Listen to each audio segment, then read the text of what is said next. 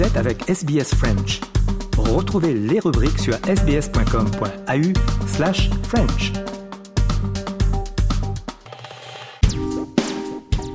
Les programmes de SBS sont disponibles en podcast et vous pouvez les écouter quand vous voulez. Pour s'inscrire ou télécharger, www.sbs.com.au slash French. Aujourd'hui, c'est un grand homme dont nous allons parler avec euh, Valentine Saboureau, un homme dont la droiture morale nourrissait un certain idéal humaniste. Robert Badinter, ancien ministre de la Justice, est décédé au début du mois. Il laisse toute la France endeuillée. Bonjour, la France est un peu orpheline depuis qu'elle a perdu dans la nuit du 8 au 9 février dernier son ancien garde des Sceaux Robert Badinter. Indissociable de l'abolition de la peine de mort dont il fut l'artisan acharné et emblématique, il représentait, selon Emmanuel Macron, une figure du siècle, une conscience républicaine, l'esprit français.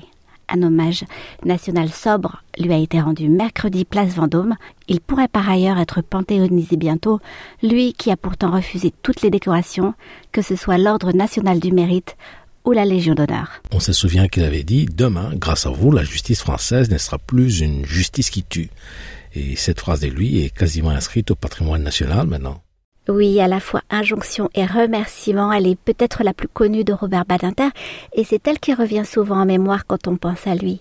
Alors ministre de la Justice, il l'adresse aux députés de l'Assemblée nationale à la veille de vote sur l'abolition de la peine de mort, et de fait, cette phrase a été entendue puisque la loi a été votée effectivement par les deux chambres successivement et promulguée dans la foulée le 9 octobre 1981. C'est l'aboutissement de 30 ans de combat contre la peine capitale.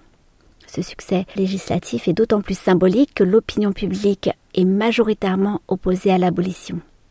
Après le vote, Robert Badinter se rend à la prison de Fresnes, annoncé à l'un de ses derniers clients qu'il sera gracié, cet homme, dont la condamnation à mort à l'âge de 24 ans est commuée en prison à perpétuité, s'appelle Philippe Maurice, il a repris ses études et il est devenu historien spécialiste du Moyen Âge. Et Robert Badinter croyait qu'il était possible de se réinsérer. Oui, c'est aussi pour cela qu'il a œuvré à réformer les prisons.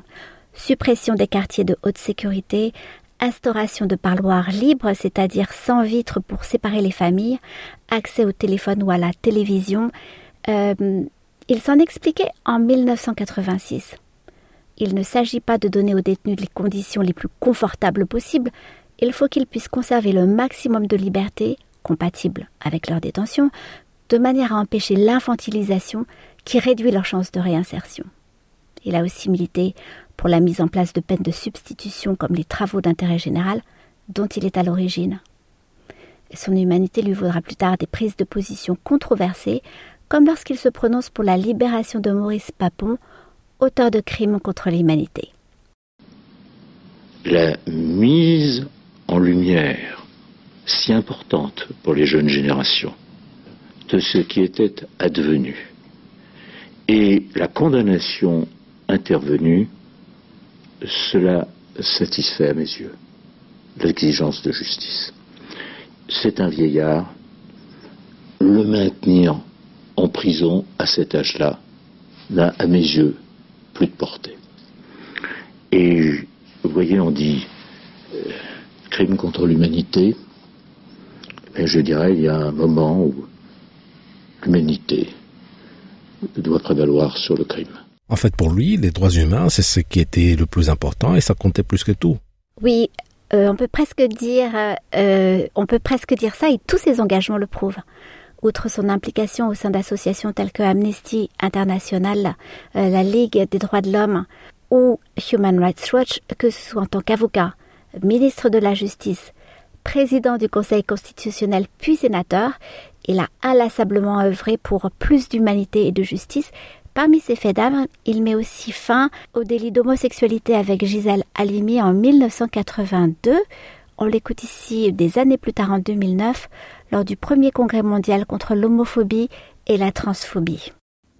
Je rappelle que l'homosexualité a été traquée et est traquée encore dans le monde comme un crime majeur, que des homosexuels ont été pendus, écartelés, ont été massacrés, pourchassés, que les homosexuels ont payé de leur vie, de leur liberté, quoi?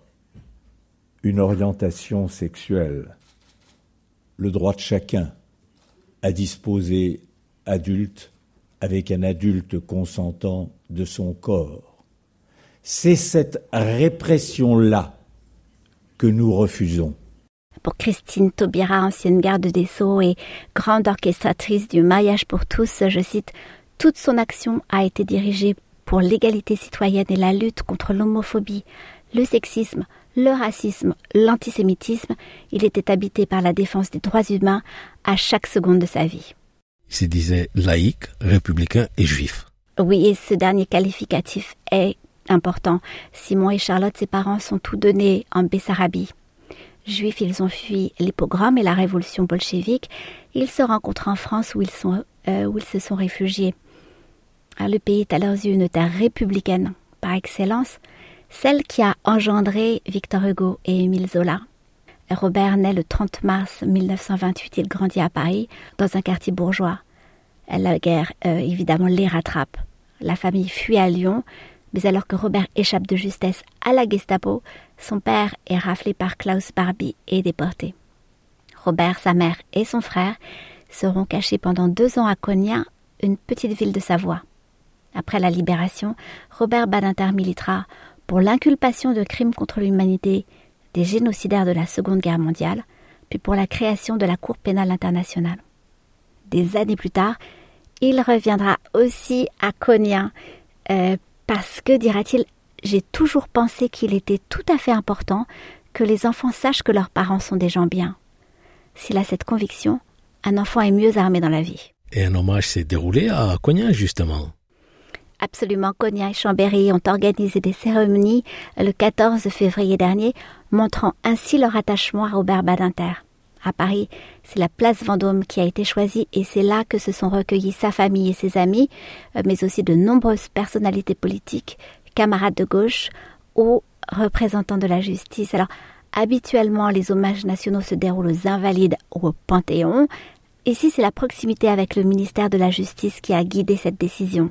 C'est aussi un lieu en rapport avec le parcours du défunt, évidemment, euh, comme lorsque la Sorbonne avait été choisie pour l'hommage national au professeur assassiné Samuel Paty. Emmanuel Macron en a profité pour confirmer. Alors s'ouvre le temps de la reconnaissance de la nation. Aussi votre nom devra s'inscrire aux côtés de ceux qui ont tant fait pour le progrès humain et pour la France et vous attendent au Panthéon. Il a aussi euh, lancé des pics via une adresse à Robert Badinter. Vous nous quittez, a-t-il déclaré au moment où vos vieux adversaires, l'oubli et la haine, semblent s'avancer à nouveau.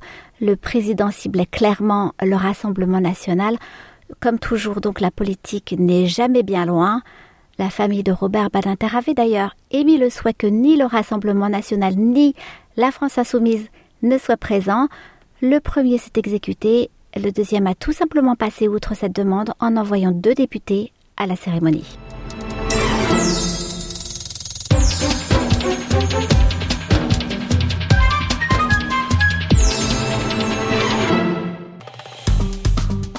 Aimez, partagez, commentez. Suivez-nous sur facebook.com slash sbsfrench.